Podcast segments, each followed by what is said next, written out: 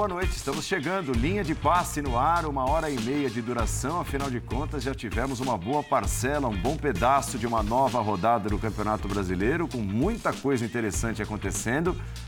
A gente vai falar primeiro da goleada do novo líder. Dorme líder o Palmeiras enfiou 4 a 1 no Grêmio, será o primeiro destaque do programa de hoje. Logo depois do intervalo, eu volto com o time de comentaristas aqui, afiadíssimo dos canais ESPN e Star Plus. Linha de passe, começamos a conversa, começamos o debate logo depois do intervalo.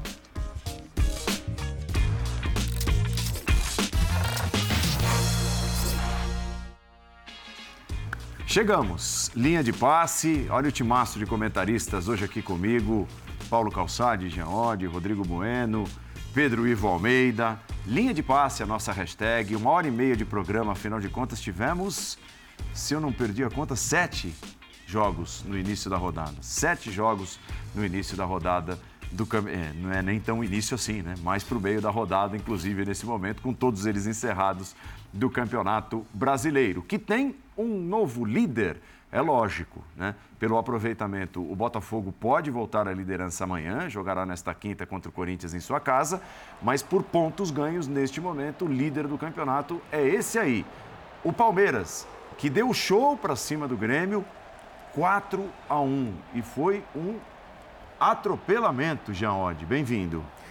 Obrigado, Paulo. Boa noite para você, boa noite para os companheiros. Pois é, é, foi uma partida excepcional do Palmeiras. Eu acho que está entre os melhores jogos uh, do Palmeiras sob o comando do Abel. E convenhamos, né? É, são vários jogos para que entram nessa disputa aí, mas de fato o Palmeiras jogou muito bem. Porque jogou muito bem do, do, primeiro ao último minuto, praticamente, né? Ok, cai um pouco de produção naqueles 15 minutos finais, quando aí você já tem o time todo modificado.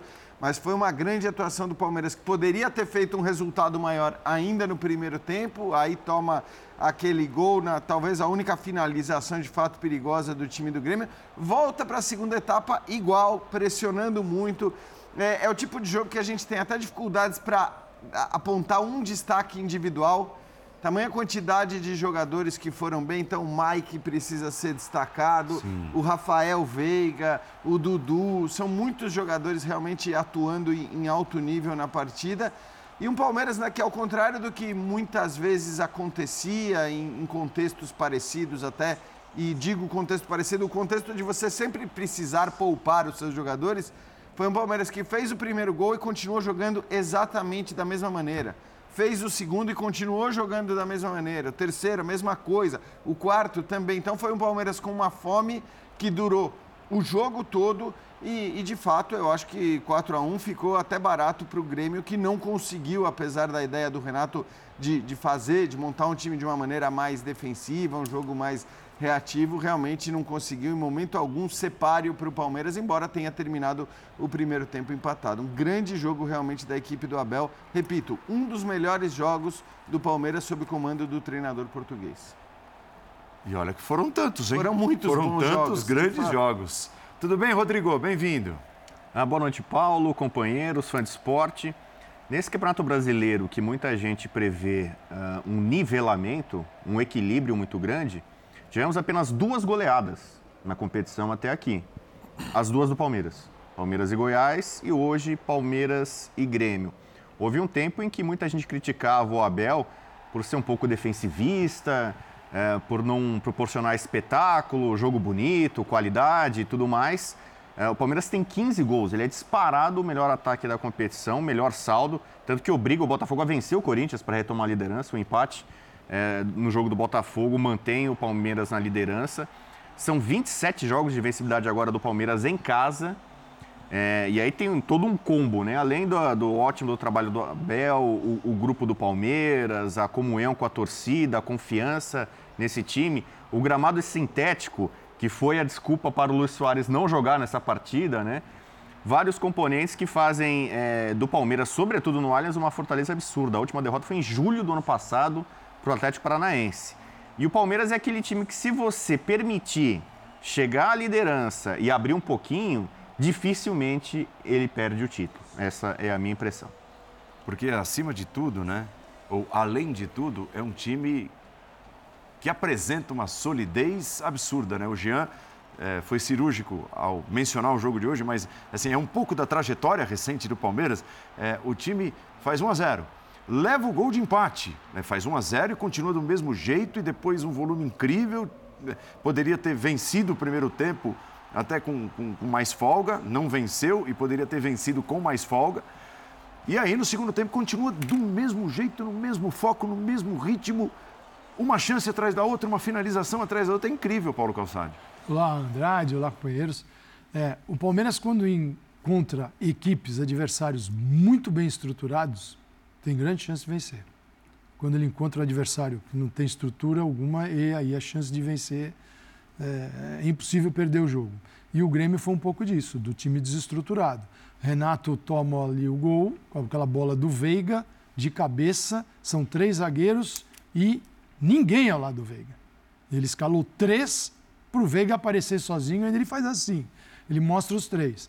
Mas não basta colocar os três, é preciso, de... preciso tudo precisa de uma ordem.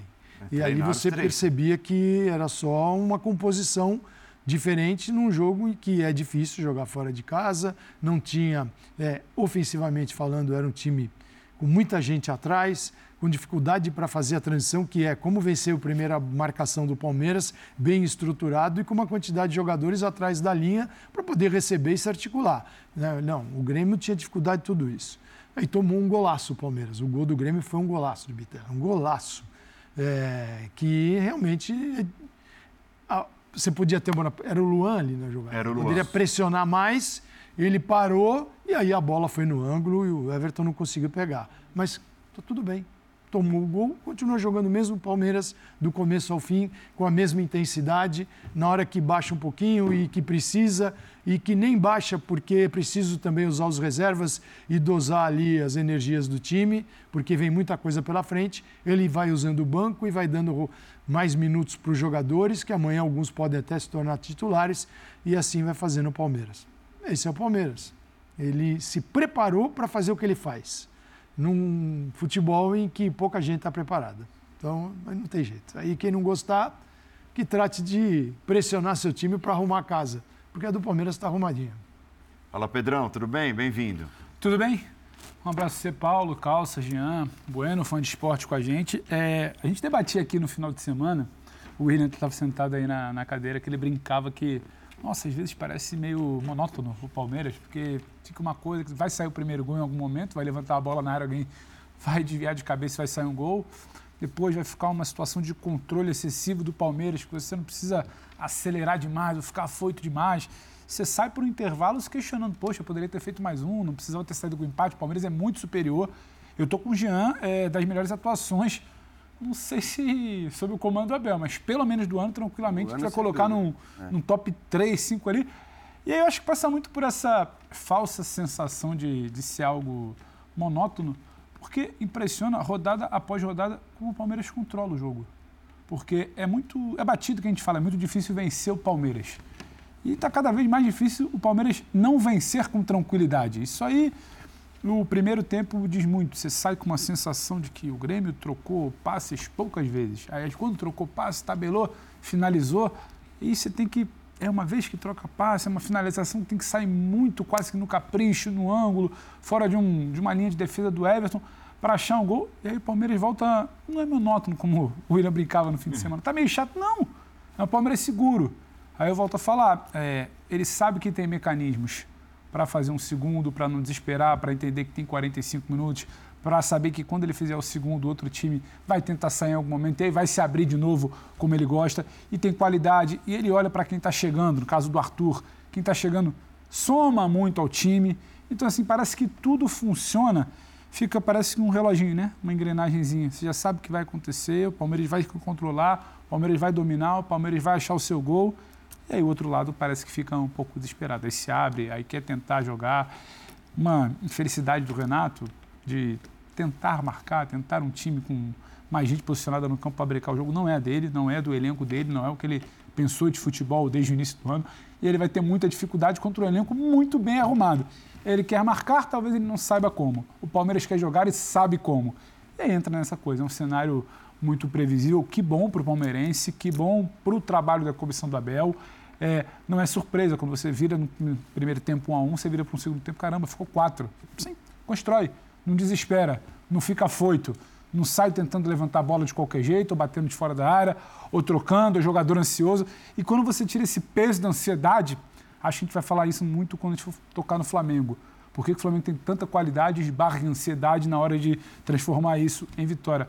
Você tira o peso da ansiedade, você sabe o que você tem que fazer, não, não é soberba, não é salto alto. O Palmeiras entra muito leve, muito ciente, muito sabedor do que tem de ser feito em campo. E é repetitivo, mas quase o tempo tem o Abel de trabalho, como a coisa é tocada, como os jogadores não se sentem maior que a comissão ou que o clube, como parece que tem sempre um desafio de quem vai encaixar como primeiro volante, onde o Arthur vai entrar, como é que vai ser o Rony agora, o Dudu vira para cá. Então, tem sempre algo novo para ser testado e um cenário que começa a ganhar forma, independente de ser só uma noite, amanhã o Botafogo pode reverter, mas é um Palmeiras muito sólido.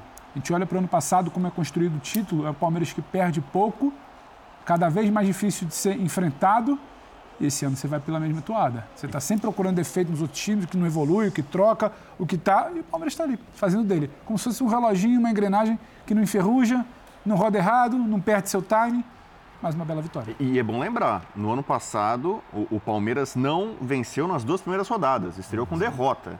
Pro Ceará. E, nesse momento só tem três times invictos, o único com, com cinco jogos é o Palmeiras. Fortaleza e Botafogo ainda não perderam, vão jogar amanhã. Então a, a perspectiva é, é, de uma pontuação expressiva do Palmeiras no começo da rodada, no começo do campeonato. Próxima rodada é o Bragantino em casa também. É o Bragantino no Allianz. Então, se o Palmeiras de alguma forma fez uma espécie de campanha de recuperação, porque ele largou um pouco mal no brasileiro passado, dessa vez é o contrário.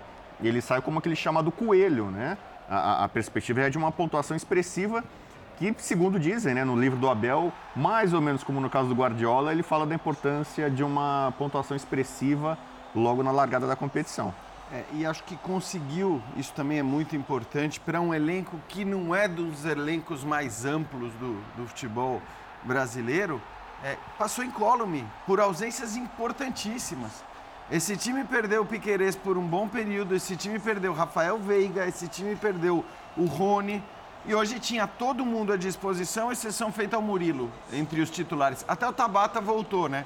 O Tabata que chegou a ser titular ali nos mata-matas do campeonato estadual, hoje ele volta a estar à disposição.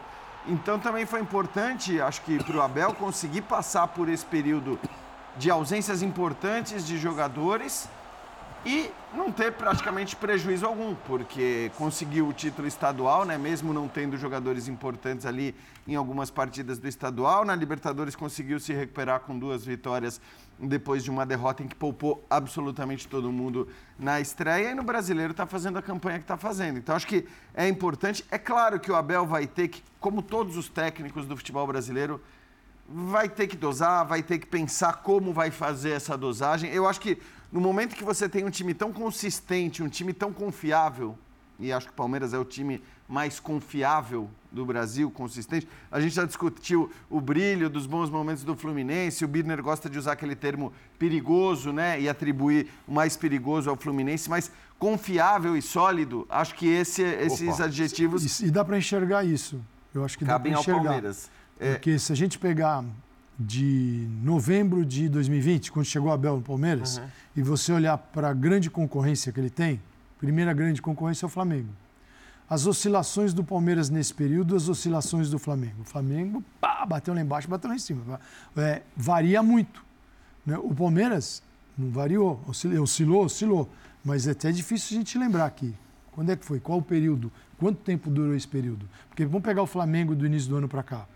Nós já estamos no mês de maio não teve um período brilhante, bom, daquele Flamengo que o torcedor espera, isso não existiu. Então é um período de baixa. Qual foi o Palmeiras de 2020 para cá que passou cinco meses mal? Não, não, não teve. Não, passa, que... passa dois jogos, se muito. E aí é, já todo mundo estranha é. tal. E quando, é. e quando não vence dois jogos na sequência é porque justamente ou, ou perdeu dois jogos na sequência, né? A final com Água Santa a primeira e o jogo da Libertadores, na, na, na, na, estreia da Libertadores. E aí todo mundo já falou, olha lá, pela primeira vez, perde dois jogos seguidos e tal.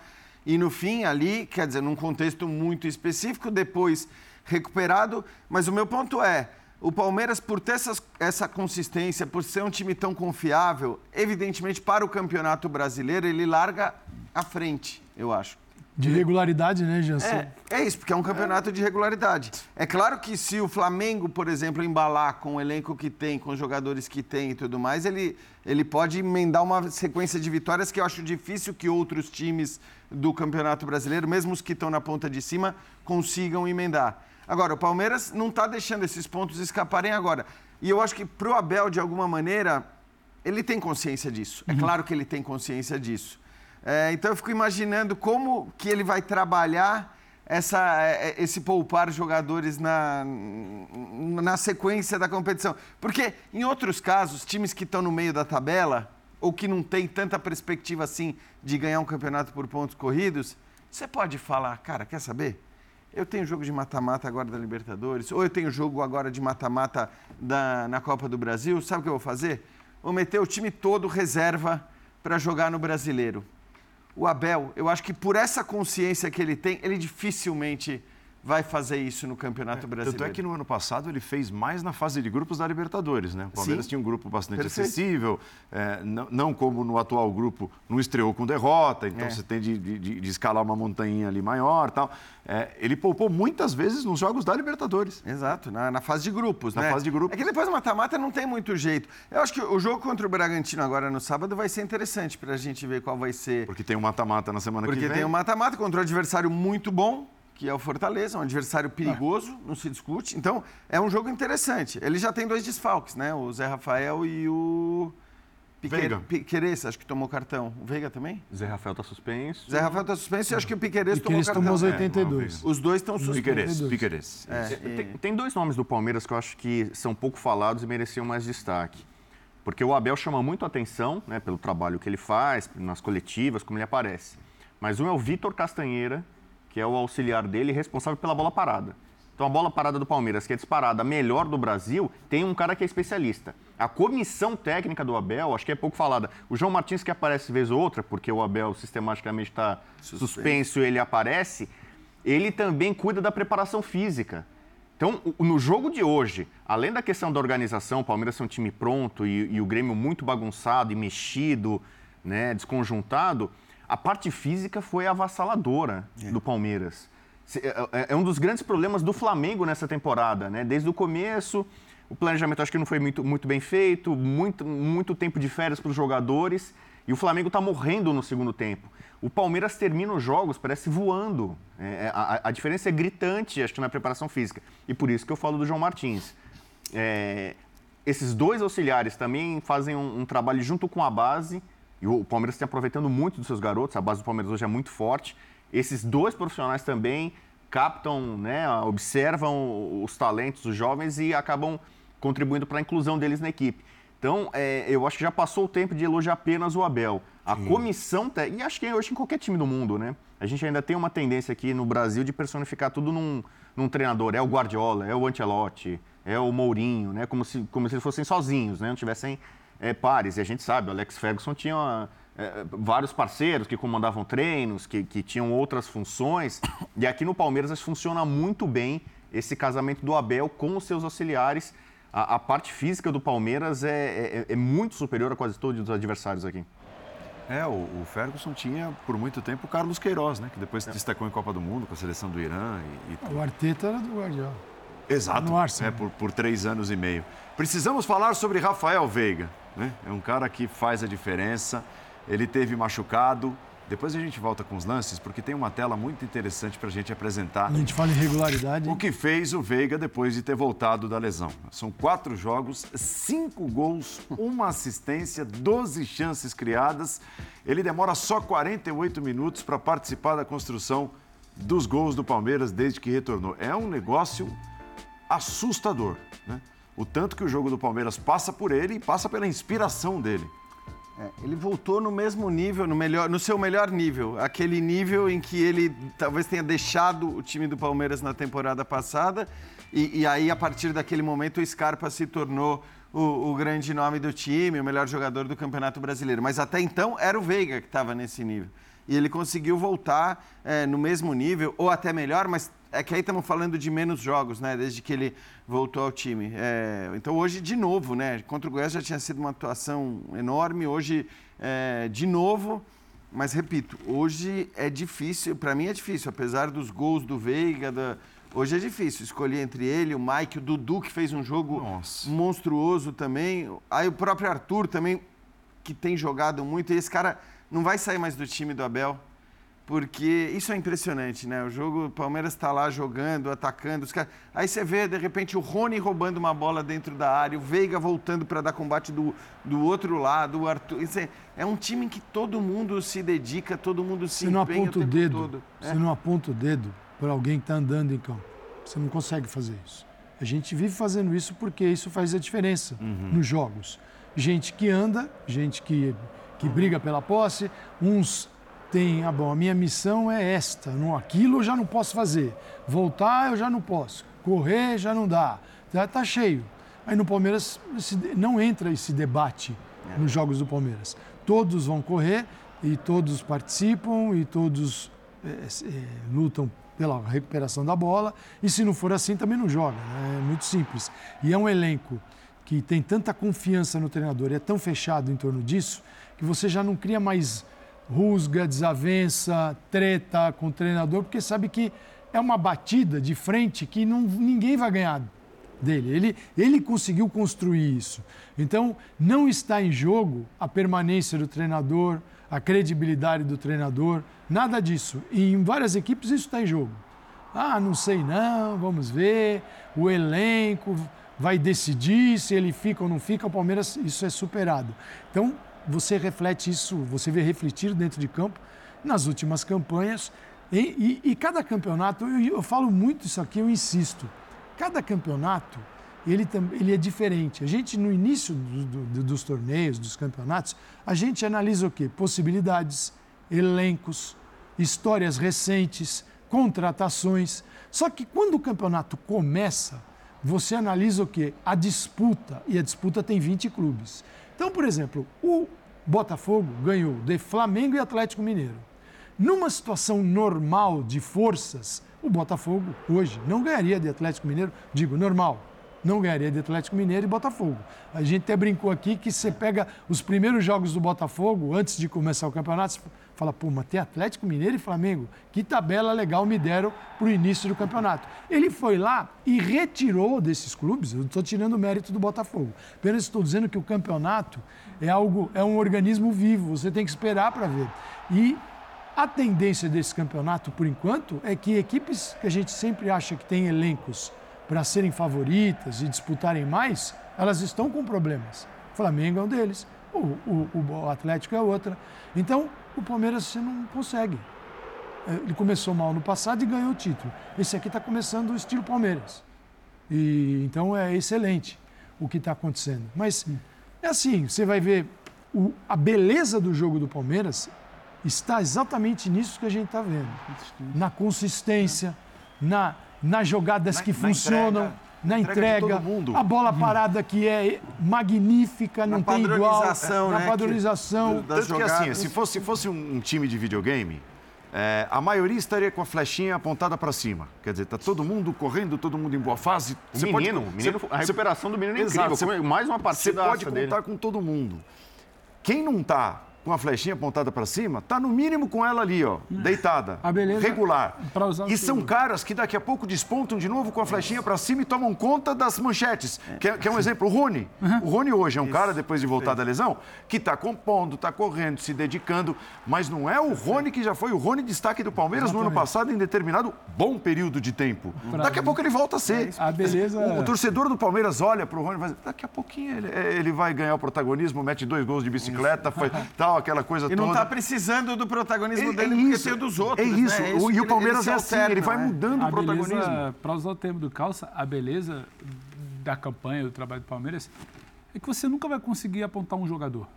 Você nunca consegue apontar um jogador. Você tem a fase da entrada do Arthur, você tem a fase da definição do Rony, você tem a fase da descoberta do Gabriel Menino como articulador por trás disso, você tem a fase da recuperação do Dudu jogando muito bem, ainda que não faça. Para todo mundo você consegue pontuar alguma coisa. Não é algo porque dorme líder essa noite. Não, não é isso. Não é algo porque amanhã, caso o Botafogo não vença, tem um jogo ainda. É porque você tem, tem, tem uma construção ali, a tal da, a tal da flechinha para cima. Não é difícil de entender. Quando a gente fica batendo na tecla, Pô, mas esse elenco poderia dar muito mais. Falando no caso de outros clubes. É o treinador que troca, é a lesão que ninguém explica, é diretoria que se descobre que deve. Sempre tem, é muito fácil explicar do outro lado. E do Palmeiras você não consegue pontuar. Ó. Não, está dando certo porque é o Rony conduzindo há três anos esse time. Não, mas a liderança do Gustavo Gomes. Não, mas a descoberta do Mike, como. Você não consegue. Você tem fica... 33 rodadas pela frente. Exato. E é o que você fala. Você olha para o lado. Eu estava tentando fazer um exercício aqui com a tabela aberta. Aí você. Começamos o campeonato naquela toada, né? O Fluminense jogando muita bola, talvez possa se aproximar. Mas o Galo, o Flamengo, você olha para o Galo, interrogação. Você olha para o Flamengo, duas interrogações. Você olha para o Fluminense, eu acho que você tem que olhar com carinho, tal do perigo. Só que talvez ele não tenha o que carrega o Abel a certeza de que já é um grupo vencedor. E eu acho que isso pesa muito quando você precisa esticar e pensar em novembro, em fôlego para dezembro. E aí daí para baixo você não vê ninguém você falou negociando nome, chegando o Mike. próximo. O Mike. Então, eu falei, tá, tá, subida ali dele. Que, porque o Mike é um pouco isso que o, que o Paulo estava falando também. O Mike, em determinado momento... O Mike, Some. O Mike não é hoje... Aliás, eu não sei se é, porque outro dia a gente até discutiu, né? Depois quando o Piquerez se machucou e o Vanderlan fez grandes atuações na sequência, em altíssimo nível mesmo, eu lembro, não lembro quem até discutiu aqui na mesa, falou, ó, oh, não sei se o Piquerez volta, eu até brinquei, falei, cara, o Piquerez volta a ser titular com certeza, até pela característica do Piquerez. É, mais defensivo, com, com, mais solidez, o Vanderlan é um cara que sobe mais. Então, assim, e, e, pelo tamanho, pela hierarquia, vamos dizer assim, né, em relação ao Vanderlan. O Mike com o Marcos Rocha aí já é uma história diferente porque você está falando de dois caras ah, mais ou menos do mesmo tamanho, né? Tá, ok, o Marcos Rocha venceu mais na história, mas são dois, dois caras já experientes, dois veteranos uh, que entregam muito, e o Marcos Rocha não vivia o seu melhor momento. Então, eu acho que assim, a, a partida que fez o Mike e o quanto ele vem entregando, e toda vez que foi necessário entregar, como na final da Libertadores, ele entregou. Então, assim, aí pode até ser que de repente, na volta do Marcos Rocha, o Abel resolva que, não, tudo bem, o Mike vai ficar em, de, em, determinados jogos, talvez nos maiores, até que o Marcos Rocha se, se recupere. Então, tem essa coisa mesmo de, de jogadores que às vezes não parecem opções tão claras e tão certeiras que entram e, e, se colocam como alternativas indiscutíveis no time. Agora, Rodrigo, do outro lado, do lado derrotado, do lado gremista, é, tem muita gente, assim, torcedores do Grêmio tal, que defendem até que não está dando, que o trabalho do Renato não está rendendo. E olha que, assim, para o torcedor gremista olhar caramba, e falar, poxa, é, é hora de trocar o Renato por qualquer outro que seja, é porque a coisa não está realmente legal. E, e, o Renato mudou um pouco o discurso, foi de o time que pratica o melhor futebol do Brasil, a época das, das finais lá do Campeonato Estadual do Rio Grande do Sul, para um time que precisa de reforço. Né? No último final de semana o discurso já é, pô, precisa melhorar, o elenco precisa estar tá melhor. Qual é o verdadeiro, então? É, é, e assim, o, o que eu li muito de torcedores gremistas é o Grêmio não está sendo nem, não está conseguindo, o Renato não está conseguindo tornar o Grêmio nem um time competitivo. Ele não está conseguindo competir. É, o primeiro assim, né, digamos assim, bravatas, né, do, do Renato não são novidade. De né? jeito nenhum. Então, há poucas semanas eh, não tinha ninguém jogando mais do que o Grêmio para esse estágio em que ele está desesperado. Ele acho que tomou um choque de realidade com o início do brasileiro, já com a derrota para o Cruzeiro, que convenhamos, perder para o Palmeiras no Allianz é algo mais aceitável, né, ou esperado. É, o Cruzeiro, em tese, chegava à Série A numa situação parecida com a do Grêmio e aquela derrota já foi surpreendente. Lembrando que o Grêmio, até a derrota de hoje, ele tinha apenas dois tropeços, duas derrotas. Ele estava empatado com o Palmeiras. O Palmeiras tem duas derrotas no ano, o Grêmio tinha. Então o Grêmio, de fato, tinha perdido pouco, mas ele também tinha sido pouco testado. Teve um Grenal, que ele foi superior, mereceu vencer, é, conseguiu o título estadual, mas Uh, já viu o tropeço em casa diante do Bragantino, um empate por 3 a 3 um time muito vulnerável, viu a derrota para o Cruzeiro.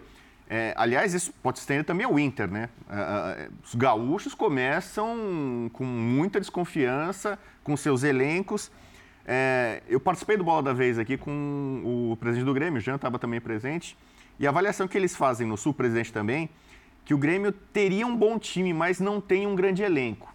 Para ser competitivo, especialmente no campeonato nacional, tem a Copa do Brasil também, mas o campeonato brasileiro, é, precisaria ou de alguns reforços ou de recuperar jogadores que estão machucados, lesionados.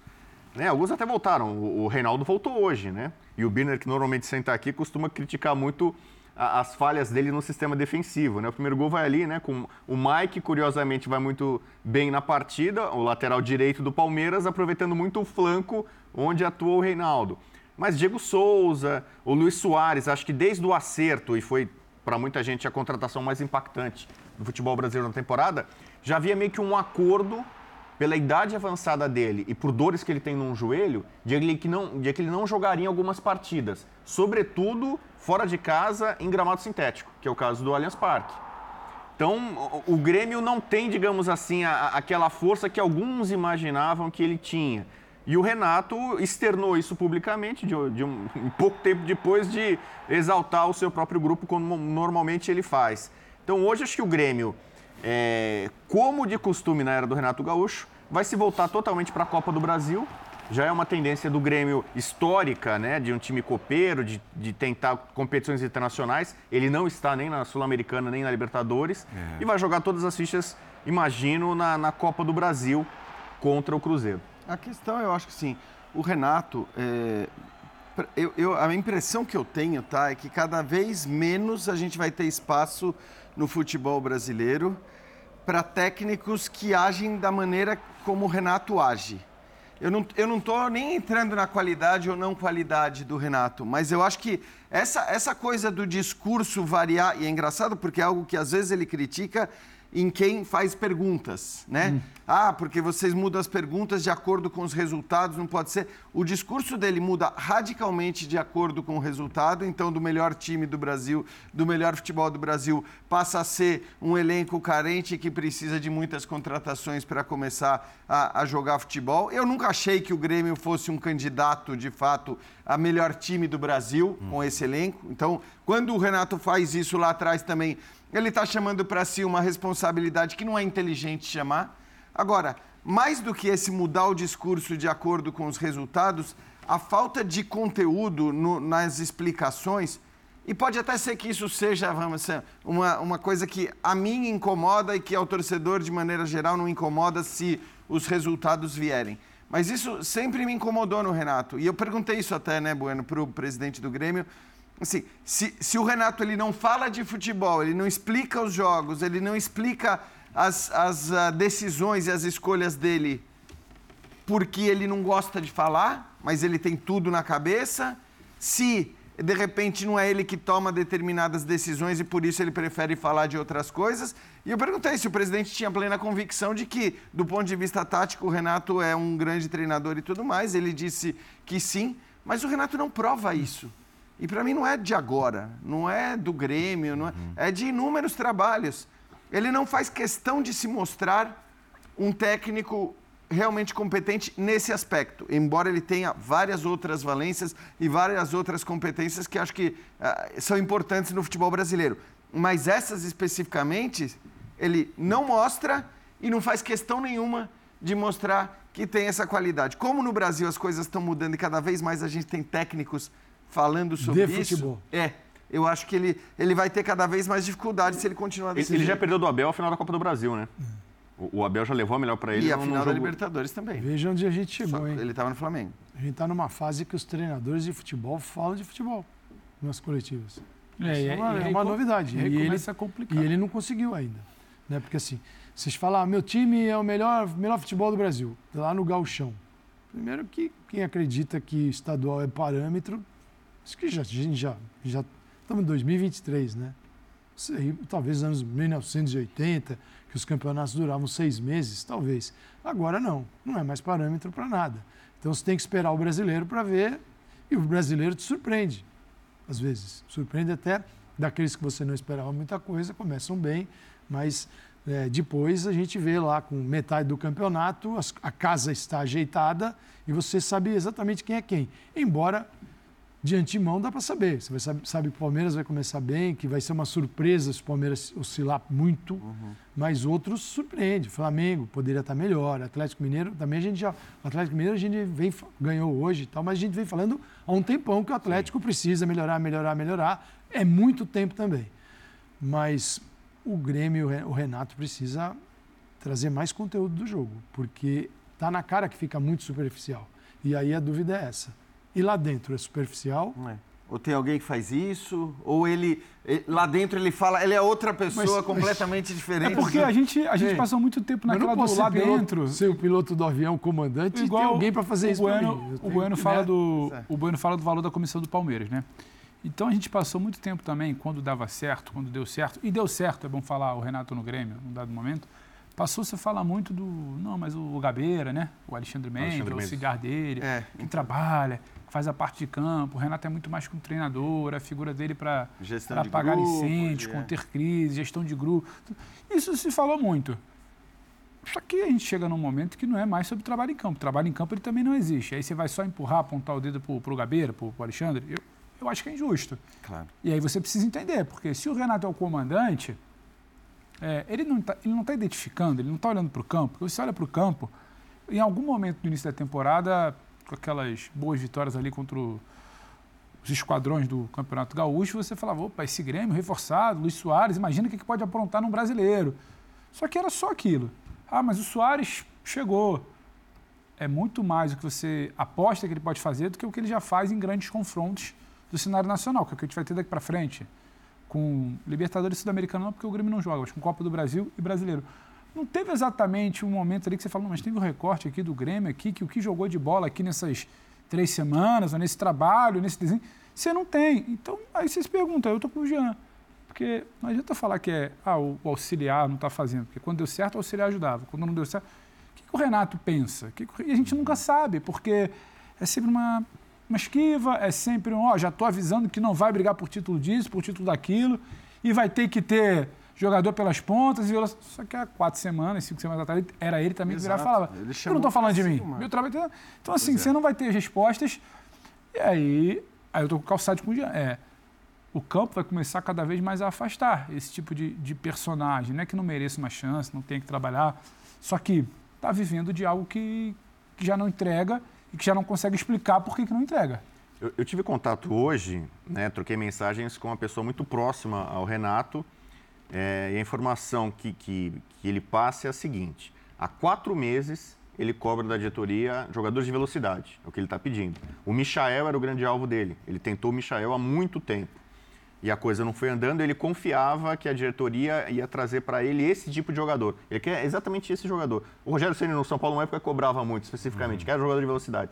É exatamente o que o Renato está querendo e não está conseguindo. Então ele está construindo com o discurso dele também uma espécie de guerra interna com a diretoria é, em busca dessa figura. Se não for o Michael, algum outro jogador com essas características. E no jogo de hoje você vê, né? O, o era quase que uma ilha ali de, de ideias, de imaginação, é toa que saiu dele o, o, o gol do Grêmio, né? Uma jogada muito esporádica. Mas é um Grêmio que está sem, sem força ofensiva, né? Curiosamente, o time que contratou o Soares. Grande vitória, grande vitória do Fluminense jogando no Mineirão contra o Cruzeiro. E, e sabe, assim, para deixar a vitória grande, né? maior ainda, nós vamos apresentar números do jogo. Tá? Vou começar pelos números. É, os lances aí estão, mas eu acho legal, Dimas, a gente apresentar a tela que você me falou que, que separou. Tá, então. Tá, ah, tá, beleza. É, então, assim, eu vou, eu vou, eu vou aqui na, na conversa sobre, sobre a tela, sobre os dados. Houve um equilíbrio na, na posse de bola. Uhum. É 48% do Fluminense e 52% do Cruzeiro. 48% do Cruzeiro, 52% do Fluminense. É quase que um empate técnico né? Eles dividiram a bola. 27 a 11, número de finalizações. O Cruzeiro finalizou 27 vezes e o Fluminense 11. Cinco certas do, do Cruzeiro e sete certas no alvo do Fluminense, que venceu por 2 a 0. Eu acho que esses números são interessantes para mostrar também que, assim, porque fica aquela coisa, ah, se o jogo não encaixa no jeito do Fluminense, no jeito que gosta o Fernando Diniz, não dá certo. Uhum. Hoje o jogo foi absolutamente desconfortável para o Fluminense, muito pelos méritos do Cruzeiro. E o Fluminense conseguiu se comportar e vencer o jogo. E conseguiu competir e vencer um jogo dificílimo. Porque, olha, o Cruzeiro é para ser aplaudido. Né? Depois da chegada do Pepa, que não faz muito tempo, o futebol apresentado pelo Cruzeiro, não estou nem olhando para os resultados. Estou é. falando, inclusive, da derrota na estreia para o Corinthians. Isso. O futebol apresentado pelo Cruzeiro em todas as rodadas do Campeonato Brasileiro é digno de aplausos. É isso aí, eu tô com você. Eu acho que assim, é, é o jogo para a gente. Ao falar desse jogo, a gente tem que começar elogiando a atuação do Cruzeiro porque não era nem o normal. Eu, eu tô contigo, eu acho que o Cruzeiro tem jogado bem o Campeonato Brasileiro, né? tem feito boas partidas, para mim até de maneira surpreendente, mas o que a gente viu o Cruzeiro jogar hoje, por ser justamente o Fluminense do outro lado, para mim foi uma grande surpresa. Eu sinceramente não acreditava que o Cruzeiro fosse é, começar a partida querendo mandar no jogo, tendo a confiança para mandar no jogo foi melhor no primeiro tempo. No segundo tempo, então, acho que criou um caminhão de oportunidades e aí né, o destino quis que o Fábio se transformasse no, no destaque do, do, jogo, no destaque do, do Fluminense. O Fábio, que aliás foi muito exaltado pela torcida do Cruzeiro, homenageado pela torcida do Cruzeiro. Legal demais, né? Demais. Porque se não fosse assim com o Fábio, quando seria, né? Quando a gente veria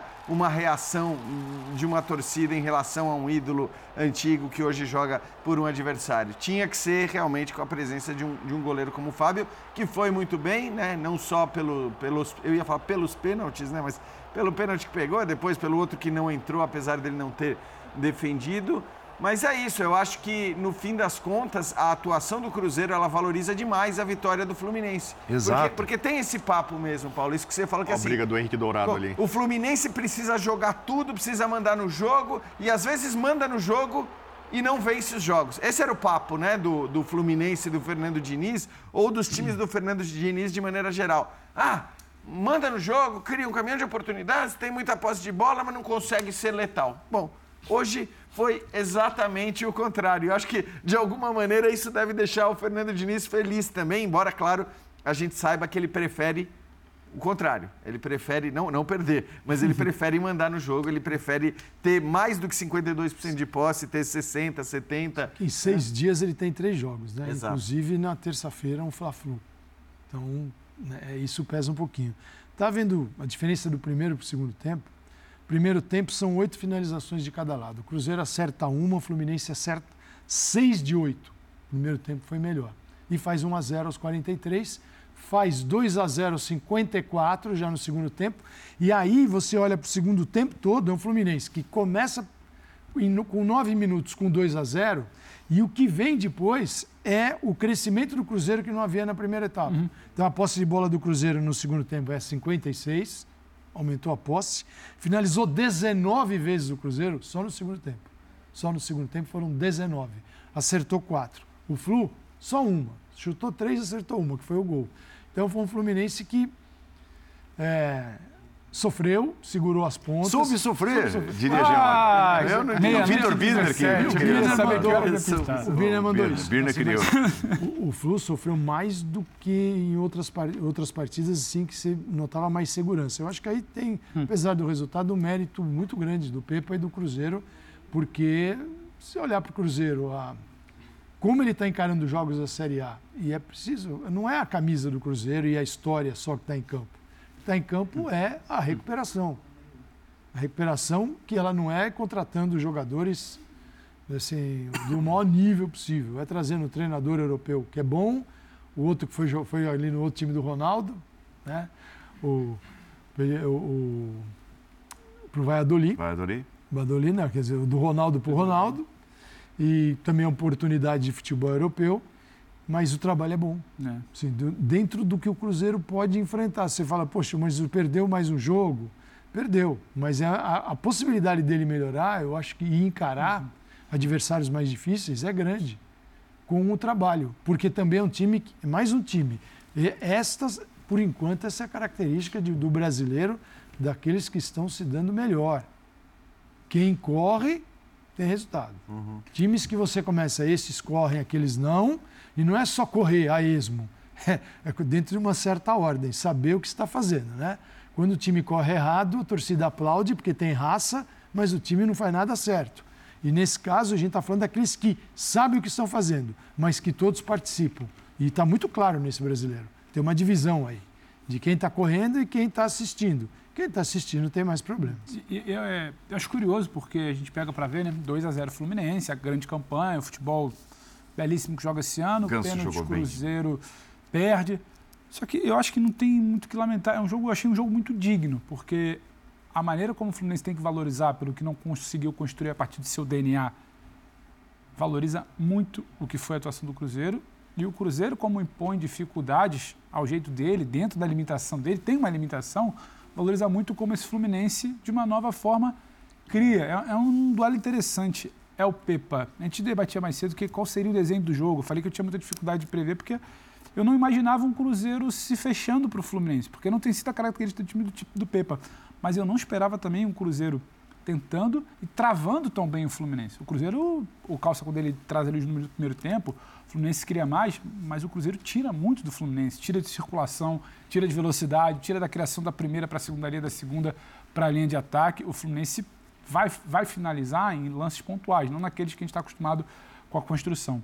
Aí no segundo tempo, já com 2 a 0 no lombo, você tem que jogar. Aí já é muito difícil, porque o Fluminense também foi maduro ali. Como é que é? Soube sofrer, né? Soube sofrer, é, diz Vitor Birner. O roteiro foi muito parecido com a estreia do Fluminense também em Minas, contra América. o América. É, então, no primeiro tempo, o América apertou o Fluminense, colocou o Fluminense em dificuldade e o Fluminense ganhou que... aquela partida por 3 a 0 tanto que ele foi o líder ao final da primeira rodada, né? Pelo saldo de gols e, número de cartões amarelos muito no contra-ataque. Você valoriza é. mais. Aliás, então, o América é, é mais isso, um jogo. Não vou entrar no América, mas o América é. foi isso em quase todos os jogos. É mais um jogo que você valoriza, porque é curioso, você não tem mais aquela coisa do Diniz só vence assim. Se não for assim, ele vai tomar de quatro. Não. O Diniz vence assim, o Diniz vence de outro jeito, o Diniz conseguiu minimamente se desvencilhar de um Cruzeiro dentro do Mineirão. Hoje teve até bola longa e, evolu e evolução. Não, teve... Reclamaram, né? Não, saíram... no, no começo do jogo tinha o Felipe Melo batendo tiro aos, de meta. O aos... Fábio ficava lateral. do lado do Andrade. Ganso pisando na área. Lembra do Murici cobrando? O Ganso tem que pisar é. na, na área armador, talentoso, mas tem que pisar na área e fazer gol. Mas é Quando a gente né? fala do, do porquê que o brasileiro está interessante, está disputado, tá disputado, eu separaria esse jogo pelo que o Cruzeiro tem de limitação uhum. e pelo que o Fluminense pode fazer e oferece outro tipo de construção. É por isso. Em qualquer outro cenário, a gente poderia estar aqui falando, poxa, o Cruzeiro é amassado pelo Fluminense. O Fluminense... Não, não. Foi um jogo muito interessante de se ver, porque eu acho que fugiu um pouco do que a gente poderia imaginar. Diniz, aí, ele precisa de uma bola só, né? O Bubu falou do Ganso pisar na área, né? O Diniz conseguiu fazer o Ganso. É, o Ganso está sempre perto da bola. Ele está sempre perto da bola. Em alguns momentos até ele inicia, que é aquele jogo de o rondo, né? O Fluminense junta e fica ali, pá, pá, pá, pá, adversário de bobinho. Ele inicia, o time continua, ele dá três passos atrás, bola vai nele, ele já mapeou tudo e fia. E essa era a grande crítica a ele, né? Cheio de gol do Sumir durante os jogos com o talento que tinha. E não, isso não acontece. Então ele está onde a bola, ele segue, ele está perto da bola, ele faz. Pintou aqui, se a gente falando do Fluminense, né? Pintou um negócio aqui, assim, deu uma curiosidade agora. A gente não vai saber isso. Como o Diniz escalaria a seleção brasileira? Ai. Dentro da concepção de jogo dele, que é onde ele pode escolher para este jogo que ele gosta de jogar, ele pode escolher quem ele quiser, pode menos o cano. Um campinho cara a cara para você, Calça. A gente... Podia fazer um cara a cara. É, já que já né? um cara a cara. Quem escolheria? Poderia, não, como... porque você Quem imaginou, seria o Ares da seleção? Você já, já imaginou esse jogo, assim? Eu, eu, eu, este tipo de jogo, primeiro que os adversários olham para o Fluminense e respeitam. Os, os, principalmente os europeus que enfrentam o Fluminense não olham para o Flu e falam da bagunça que é o Fluminense. Ninguém fala isso. E defensivamente os times do Diniz melhoraram muito. Tá? E esse Fluminense acho que é uma prova disso. Porque na outra passagem dele o Fluminense já foi vulnerável. Então, assim, todos que enfrentaram, você ouve disso, do Abel, do Luiz Castro, do, o, o Vitor Pereira falou isso nesse ano mesmo. Assim, todos eles reconhecem que é difícil enfrentar esse time que se agrupa, toca a bola e te arrebenta. Porque assim, se ele só se agrupasse, tocasse a bola e não fizesse nada, pô, tá lindo. Mas ele vai lá e arrebenta o adversário. Então fico pensando, né? Quem seria. Quais seriam esses 11 ideais, né? Acho que o André, que foi expulso hoje, é. estaria é, aliás, na volância, como gosta de dizer o Paulo André. É, é curiosidade, não tem nada a ver com o jogo, mas fica aliás, aí a. Faça seu exercício. O André que talvez seja... Mande para Todo Paulo campista. Andrade, eu sou a lista. Mande, mande. O André tá esse candidataço a melhor volante do, do futebol brasileiro, do Exato. Campeonato Brasileiro, sem dúvida nenhuma, mas ele não pode fazer o que ele fez O hoje. tamanho que ele tem, eu acho que agora também tô contigo, já. E ele fez Ele mesmo, não pode- adianta porque- dizer que não fez. É, também. porque ele fez, porque ele fez. E assim, isso isso eu acho que assim, a gente vai até discutir o pênalti, acho que a gente vai discutir, né, a penalidade Próximo e tudo mais. tema. Só que assim, a questão é, se o pênalti é convertido, uma coisa é você ter 11 jogadores em campo, ainda mais com a capacidade que o Fluminense tem de reter a bola, tendo um número igual de jogadores do, do, do que o time adversário e tal. Na hora que você perde um jogador, quer dizer, a, a grande sorte aí do André e do Fluminense foi que o Cruzeiro desperdiçou o pênalti, porque ali, quer dizer, depois se você tomar um gol com um jogador torcida a menos, vem abaixo, o estádio é, cheio. Até porque o jogo já era um jogo muito Sim. difícil, então, e a gente sabe que agora a tal da tolerância zero e, e, assim, toda vez que eu falo que eu concordo com a tolerância zero da arbitragem, vem as porradas dizendo que a arbitragem é uma É porcaria e tudo mais. é arroba Jean Oddi. Não, é que assim, a que a arbitragem é Jean ódio. Que a, que a arbitragem é ruim, a gente sabe. A gente sabe que a arbitragem é que, ruim. que também os caras não colaboram, Exatamente. Então, assim, não são, não, não são coisas que precisam estar necessariamente ligadas ali. Que existe um exagero absurdo de reclamação no futebol brasileiro que impossibilita e que inviabiliza os jogos, também é verdade. E aí acho que assim, o André não podia fazer isso que, que ele fez realmente, porque ele poderia ter deixado o Cruzeiro. Não canso de elogiar o André, mas assim, ele poderia deixar o Fluminense numa situação muito desconfortável, né? Aos 76, aí teve o pênalti, né?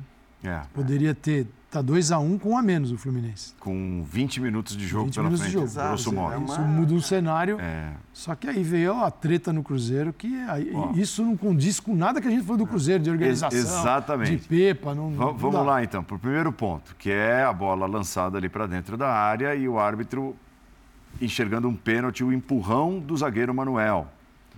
É, vamos ver se o nosso time aqui. É lógico, essa não é a, a melhor das imagens, mas a gente viu durante o jogo e tal. Olha lá. Até que o jogador do Cruzeiro bate, né? O Bruno bate a mão na bola, mas muito por conta ali de uma mão do Manuel nas costas do jogador do O Cruzeiro. jogador está no ar para cabecear a bola, se enfia a mão nas costas, ele vai cair desse jeito que ele caiu, quase que- de boca. No... É aquela câmera ali atrás do gol que acaba pegando o toque que tem, né? Do Manuel. Isso. Hum, Vocês acharam pênalti? pênalti. E aí a confusão na hora da cobrança, né? Vai lá o, o cara que é o artilheiro do time na temporada, E batedor, né? e batedor, e, e, e sofreu o pênalti e fala, eu vou bater. Aí ele bate esse primeiro aí, só que muito bem flagrado o adiantamento do goleiro Fábio, que faz voltar a cobrança. Só que antes da segunda cobrança, o ceifador, o Henrique Ceifador, dourado, muito reconhecidamente Agora é minha vez. Exime o batedor de pênalti. briga física ali. E que não faz muito tempo que chegou ao Cruzeiro, diz assim, ó, só que agora dá a bola aqui porque o negócio ficou sério. Eu vou bater. O Bruno falou, mas você não vai bater de jeito nenhum. E foi aquele bolinho, aquela confusão. Que ele arrebentou com a confiança Ma- do Mas Bruno, assim, é e não foi só uma conversinha, não, não. teve- teve- empurrão, teve- teve, teve Puxa Neymar, braço, tapa teve- brasileiro. tapa no Puxa- braço, puxa peitada braço, aqui, peitada gente ali. separando. E, e aí vai o Bruno Rodrigues, esse é o primeiro, e o segundo ele desperdiça, batendo na trave, a bola toca na trave e vai embora. Certamente ali, é isso aí. É, apaga, não, não apaga, mas o- todos os elogios que merecem o time do Cruzeiro, principalmente pela organi- organização Isso proporcionada pelo trabalho do Pepa nesse início, nesse momento virou uma várzea. Não, porque assim, você tem uma ordem de batedores, qualquer time tem. Claro. Você tem ordem até para fazer uma barreira. Quem é o, o número um da barreira, número dois, número três, número quatro, você- isso não é assim. Vai lá e põe qualquer um, então, tem uma ordem. Para bater pênalti, você tem o quem é o batedor? Fulano. Se, o- se o jogador que é o, o primeiro não estiver bem, ele pode falar para o companheiro, bate que eu não estou legal. Se ele disser, eu vou bater, ele está na ordem estabelecida pelo treinador. Agora, se, o, se não tem ordem, é uma zona. Se tem e o, e o, o ceifador desrespeitou, apesar do companheiro ter perdido, também ele não deveria ter feito isso da maneira que fez. Agora, se tem uma coisa que ele faz bem no futebol é bater pênalti. Ele falou, deixa que eu garanto.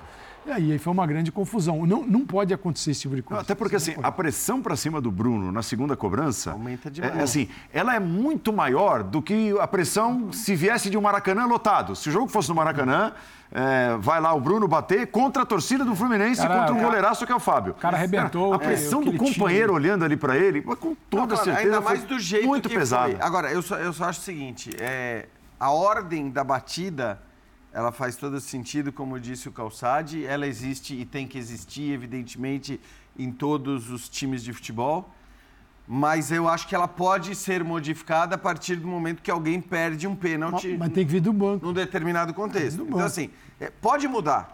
Né? Se alguém perde um pênalti, e aí, sei lá, o cara pode ser um ótimo batedor, mas é um cara jovem, um cara que não tá. Enfim, você tem vários contextos possíveis, a gente não vai conseguir elencar todos. Mas eu acho que no momento em que alguém perde um pênalti e vai ter uma segunda chance, você pode até subverter aquela ordem que foi pré-definida. Mas jamais dessa maneira.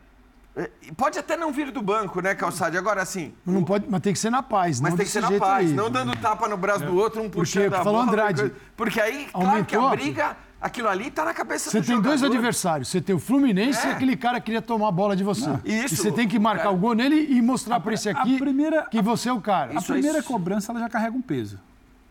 Primeira cobrança carrega Ainda mais nesse natural, contexto, não natural, tava 4 a 0, natural, é pra natural. voltar pro jogo. Voltar pro jogo. Tem um cara grande pra caramba na história desse clube. Tem, tem muita coisa ali.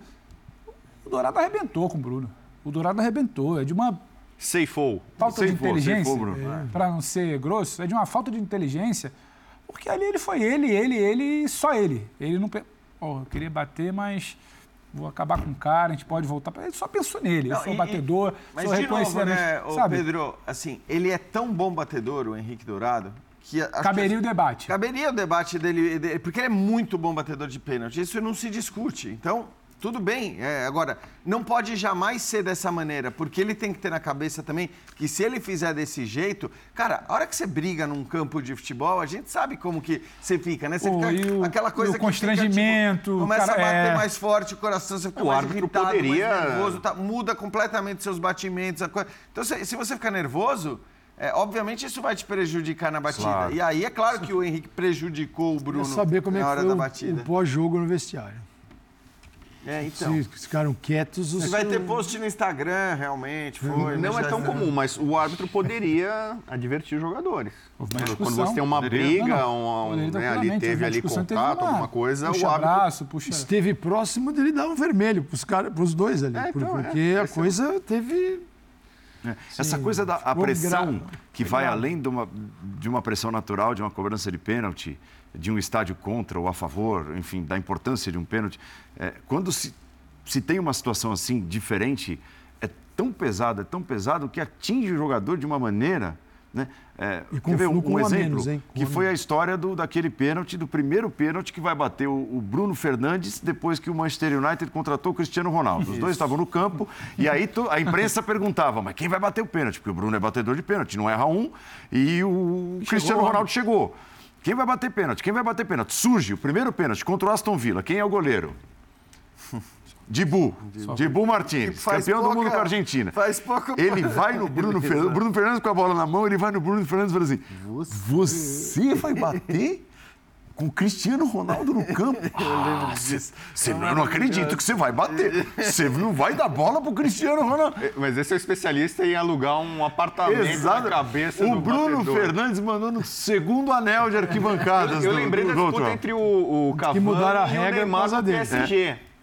Né? Não chegou a ser tão ostensiva quanto essa, mas criou um mal-estar, né? Porque o Cavani era o grande artilheiro do time, se sentia como... Não o- foi tão extensiva publicamente. É. talvez. É isso. E o Neymar bate muito bem pênalti. é- Seria, no caso, o Henrique Dourado, né? na- da, da cena. É, e, que- é boa, e a questão é que o aí você não tem também, olhando para os dois jogadores, né, uma hierarquia tão É, clara, eu né? Quer dizer, você tem um cara mais experiente, que é um grande batedor de pênaltis, mas que acabou de chegar, não tem nenhuma, nenhum vínculo tão mais forte com Também o clube, com o time.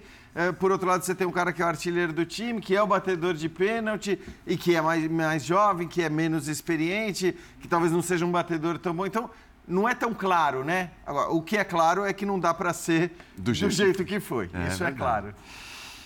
Linha de passe, a nossa hashtag. Estamos entrando na última meia hora de programa e falaremos agora da vitória do Flamengo no Maracanã, 2 a 0 para cima do Goiás. Começamos pela entrevista concedida logo depois do jogo pelo técnico Jorge Sampaoli. Ah, sinceramente, eh, o jogo de Paranaense eh, se, se perdeu por, por detalles ou por acciones. Eu considero esse jogo muito bom para a gente, aunque o time perdeu, então é difícil eh, destacar isso. Hoje o equipo tuvo um primeiro tempo de muita, muita aceleração innecessariamente eh, e puso al partido a correr. Entonces no es lo mejor para nosotros. Al segundo tiempo, Otimi se juntó, eh, no hubo transiciones, dominó todo el segundo tiempo con mucha amplitud y podía haber eh, ganado, ganado por mucho más goles. Pero eh, creo que en este proceso eh, la posibilidad que tiene Otimi de, de ser competitivo es un, modo de consolidação coletivo.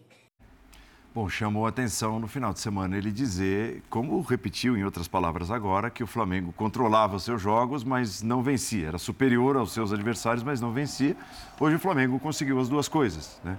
É. Controlou o jogo e, e venceu o Goiás. Eu só, só discordo minimamente que o Flamengo controlou os outros jogos. Ele teve pequenos momentos de controle e momentos de descontrole emocional, onde ele trocava né, o comando do jogo com o adversário. Mas eu estou de acordo que hoje, de fato, o cenário é diferente. Aí o momento da lesão do Pedro, né? Uma pena, que ele teve uma entorse agora uma questão muscular. Agora, acho que a grande virada hoje é o Flamengo, se não era brilhante, vira o primeiro tempo com 1 a 0. E se ele pelo menos não foi senhor do jogo absoluto, ele não deixou o Goiás tomar as rédeas. É, fica os três pontos, ficam os três pontos. Precisava vencer, né? O Flamengo, aquela coisa de zona de rebaixamento, precisava vencer.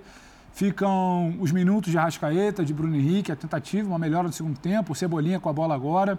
Vitor Hugo, muito bem, tem coisas a se falar, um início de trabalho de São Paulo, e início vai ser assim, não vai estar brilhante, mas não dá para fechar os olhos por tanto de chance que o Flamengo concede ao Goiás. É mais um é. jogo que o Flamengo se apresenta muito frágil defensivamente, acompanhando as estatísticas.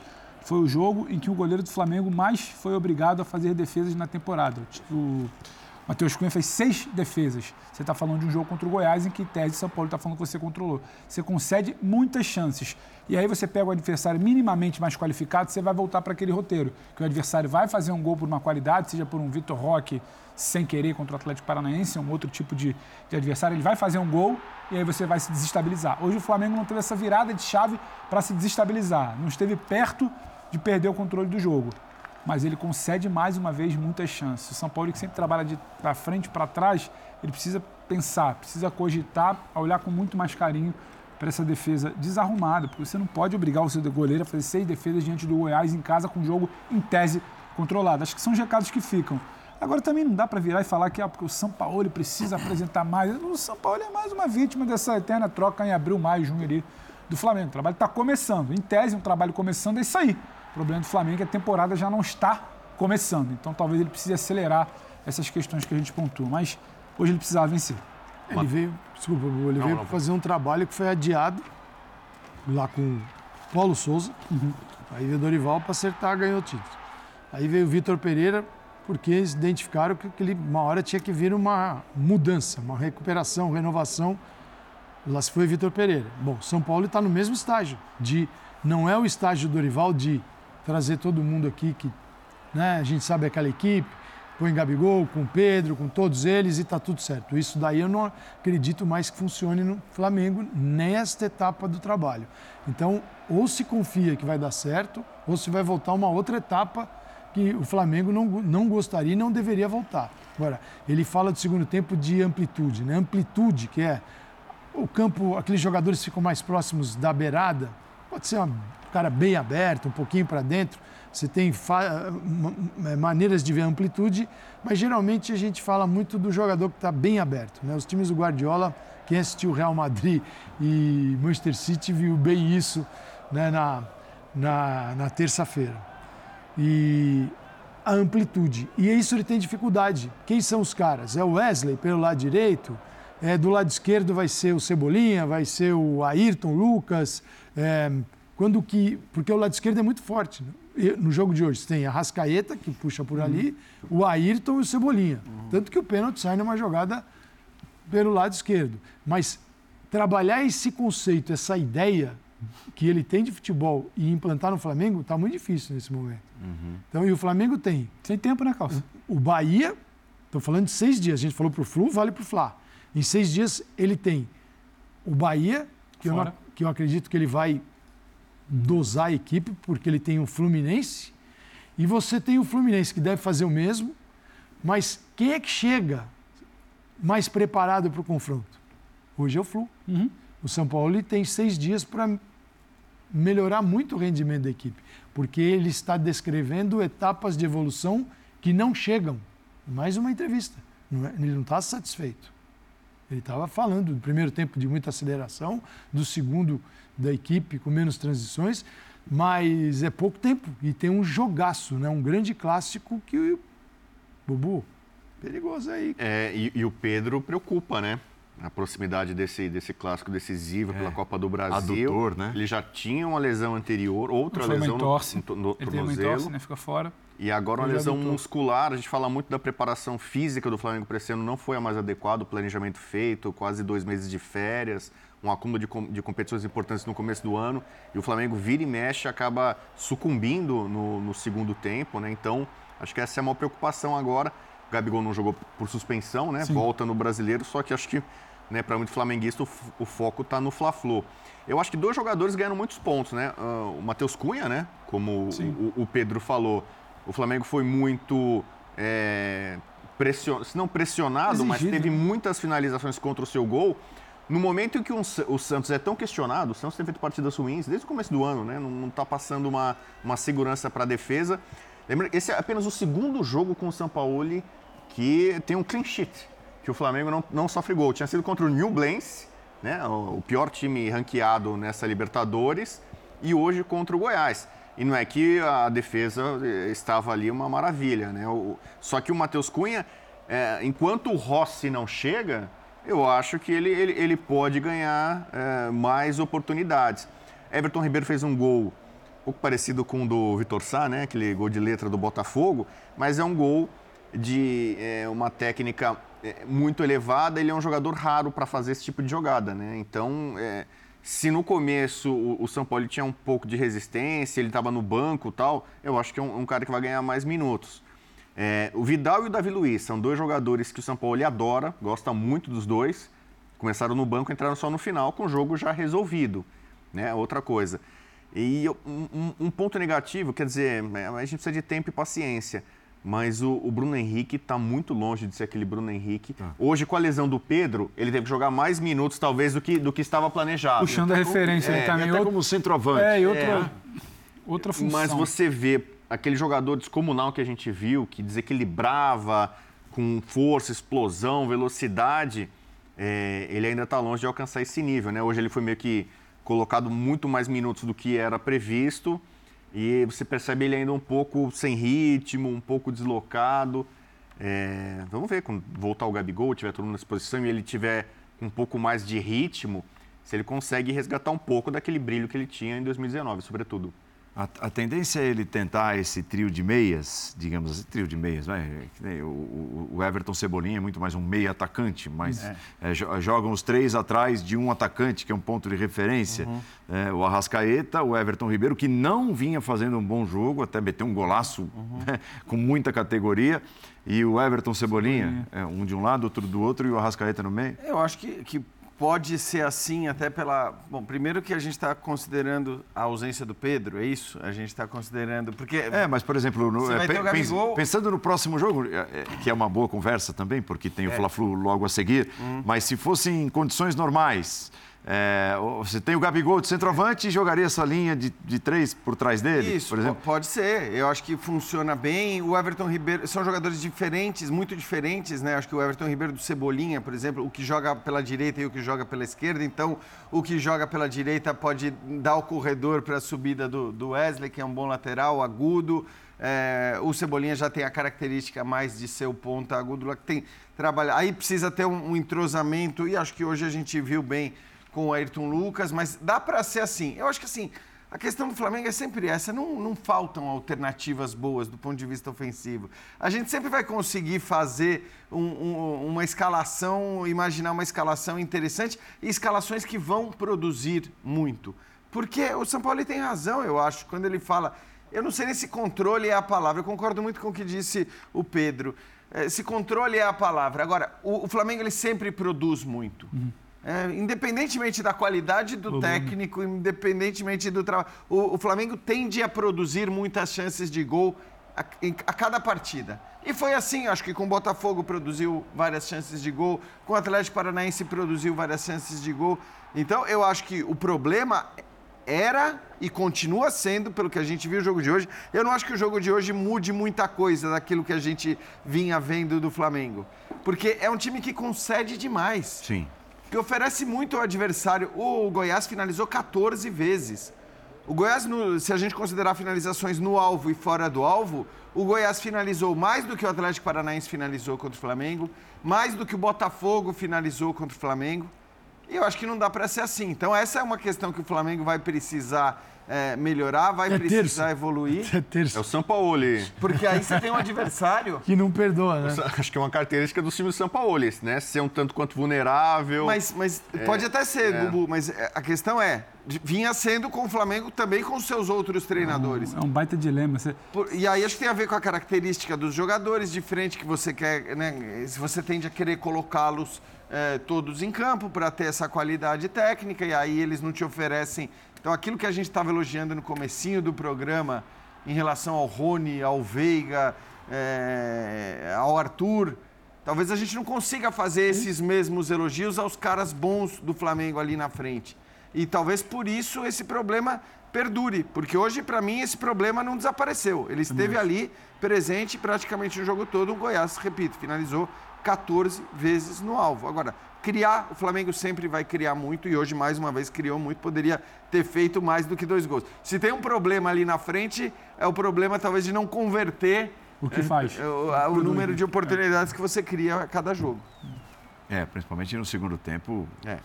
o Flamengo perdeu enormes oportunidades para fazer um placar ainda mais mais elástico. E aí vem a sequência. Tem o Bahia no final de semana e depois, logo na terça-feira, né? sábado e terça, na terça-feira, esse Fla-Flu, que certamente representará muito para a sequência do trabalho do São Paulo. E para mim, o Fla-Flu, o dilema do São Paulo representa muito do que é o não planejamento do departamento de futebol. O que, que você faz? Você, você, negocia com o jogo do Bahia, você tem uma situação delicada no brasileiro e prepara o time para o Fluminense.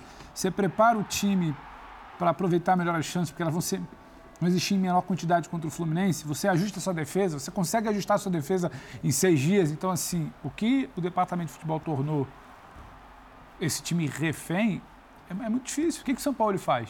Independentemente do que ele fizer, ele vai ser taxado ele tem errado em algum ponto. Quinta, sexta e um jogo. Essa, Sábado se... e domingo, outro jogo, uhum. na terça. Se, se, ele mantiver a maioria desses que estão em campo aqui, é ele vai repetir em seis dias pela terceira vez, é. num mata-mata. Agora, precisa ver o que o Diniz vai fazer. Você não tem uma, você não tem uma sessão de treinos que não seja véspera ou pós-jogo. É. Agora, a questão E você é obrigado a corrigir. Porque se chega terça-feira e toma um banho, tá vendo? Não. Foi para isso que Quinta é recuperação, sexta é um treinamento com a carga moderada, porque viagem, o jogo é sábado. E tem viagem. Então, gente, isso aí é, é na conversa. É. Né? Se ou consegue arrumar na conversa, é, conversando e escalando. Então ele é mais um escalador nesse momento do que um treinador, que a maioria, todo mundo está submetido a isso.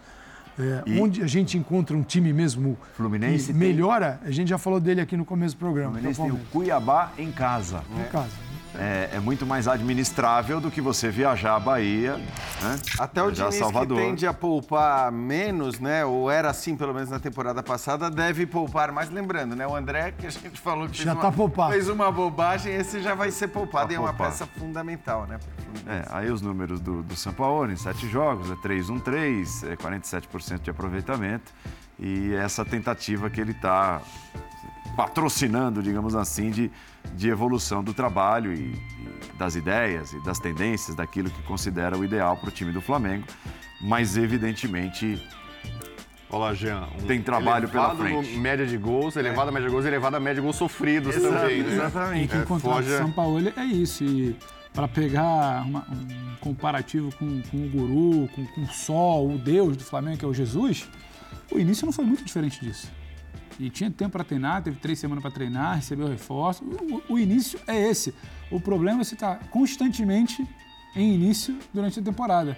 Mas por que, que o time tal tá voando? Quem tá voando? Palmeiras, Fluminense. Qual é, qual é a semelhança entre eles? É o trabalho longo, é você bancar, é você apostar. O Flamengo está sempre no Fortaleza início de trabalho. destaque. Do Voivoda. nesse- é. O Flamengo está sempre no início de trabalho. É isso aí, três vitórias, vai oscilar, vai oscilar muito dentro de jogo. Hoje você tenta não oscilar, ainda que sofra. Então, não dá para reclamar e achar que esses números são ao acaso, aleatórios. O São Paulo ainda parece um pouco murcho, um pouco apático. Na coletiva ele estava rouco. Acho que hoje talvez ele, ele tenha gritado, falado um pouco mais com o time.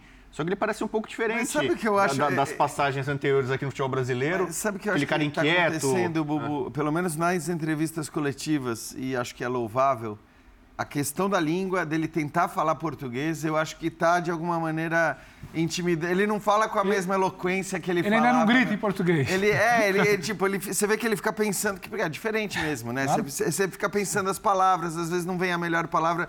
Então, é curioso, porque assim, muito Se se, simplifica cobrou. a resposta. Deixa, deixa ele dominar. Você simplifica a dominar. resposta mesmo, né? E muito se cobrou, né, que ele falasse nas outras eh, passagens por Atlético, por Santos, que ele pelo menos tentasse falar português, mas eu acho que de fato está tirando um pouco do, do teor das entrevistas dele. Mas mesmo na beirada do boas. campo, né? Às vezes ele era suspenso, ficava em cima, né? Naquele aquário ali, num, num vidro ali e tal, batendo no vidro, chutando cadeira, né? Um cara visceral, sanguíneo.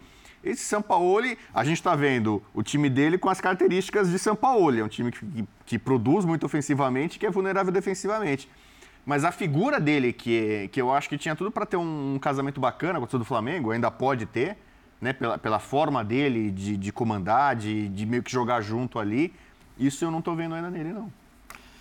Muito bem, tivemos outros jogos nesta noite de quarta-feira. É, vamos mostrar gols. O Galo desencantou, né? Depois de perder do jeito que perdeu para o Botafogo no final de semana, né? Com o Botafogo sobrando. O Galo foi a Cuiabá e enfiou 4 a 0, grande goleada. O primeiro foi do Johan, aí o Hulk fez o segundo, o Hulk que participou da construção da jogada de basicamente todos os gols. É, Pavon e Paulinho fecharam a conta. 4 para o Galo, 0 para o Cuiabá, para trazer um pouquinho de paz, um pouquinho de sossego, até porque, senhoras e senhores, daqui 10 dias mais ou menos, grosso modo, tem um jogo daqueles em casa decisivo pela, pela Libertadores contra o Atlético Paranaense. Né? Então, assim, é bom olhar para esses objetivos assim. Tem o mata-mata, obviamente, contra o Corinthians, largada na Copa do Brasil no meio da semana que vem. Pois é, o que vem por aí. É, é, é, não é.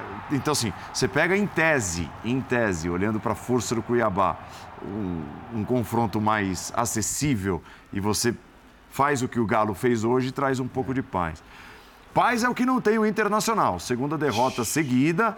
é, vitória do Furacão, vitória do Atlético Paranaense, que bateu o Flamengo no final de semana, bate o Inter hoje. Assistência do Bento lá. Ó. Do Alisson. E pro William Bigode meter esse gol, Tinha acabado de encobrindo entrar, o né? Kehler. Esse jogo foi uma loucura, né? Porque começou com o Inter pressionando muito o Atlético, parecia que o gol ia sair rapidamente, não saiu. Inter foi melhor no primeiro tempo, não fez gol.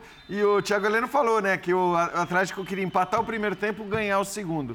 Isso tem acontecido com o Atlético. Foi o que fez. Bastante. E foi o que fez e mereceu ganhar pelo segundo tempo que jogou. E aí o empate 2 a 2 em Bragança Paulista.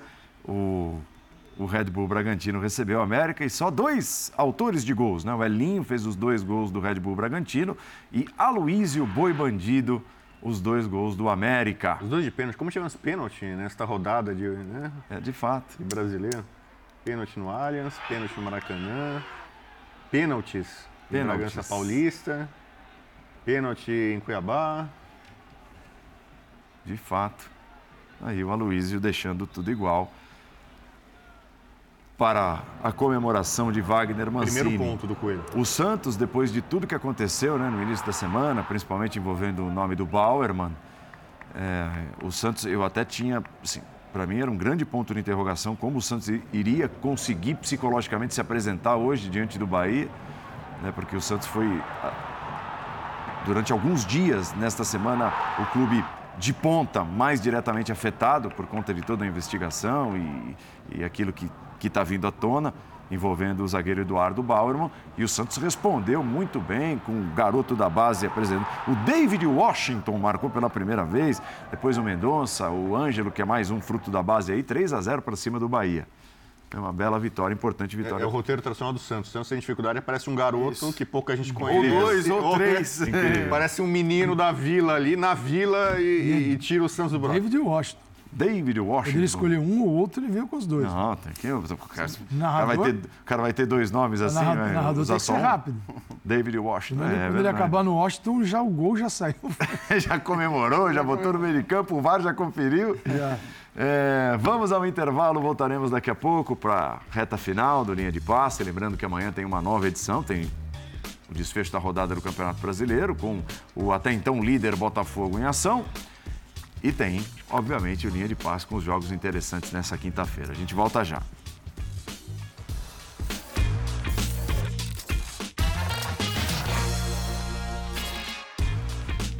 É, nós voltamos é, nesse restinho de linha de passe, trazendo novamente as imagens dos gols, de jogos que foram debatidos aqui no início do programa. Então, se você está vendo ao vivo, perdeu por algum motivo, é, várias, é, consulte aí a sua operadora e tal, ou então no Star Plus à disposição, a reprise, as reprises, a reprise do linha de passe, está tudo por lá para você poder acompanhar o programa. O Palmeiras enfiou 4 a 1 no Grêmio e e assumiu a ponta da tabela de classificação com 13 pontos, com vários dos seus destaques, entre eles Rafael Veiga, que você vê marcando aí. São cinco gols do Veiga nos últimos quatro jogos depois de ter voltado de lesão. Aliás, deixa eu fazer uma correção, né? Falei que só foram duas goleadas, duas do Palmeiras. Tivemos agora a goleada do Galo, 4 a 0 4 a 0 também Cuiabá. no Cuiabá.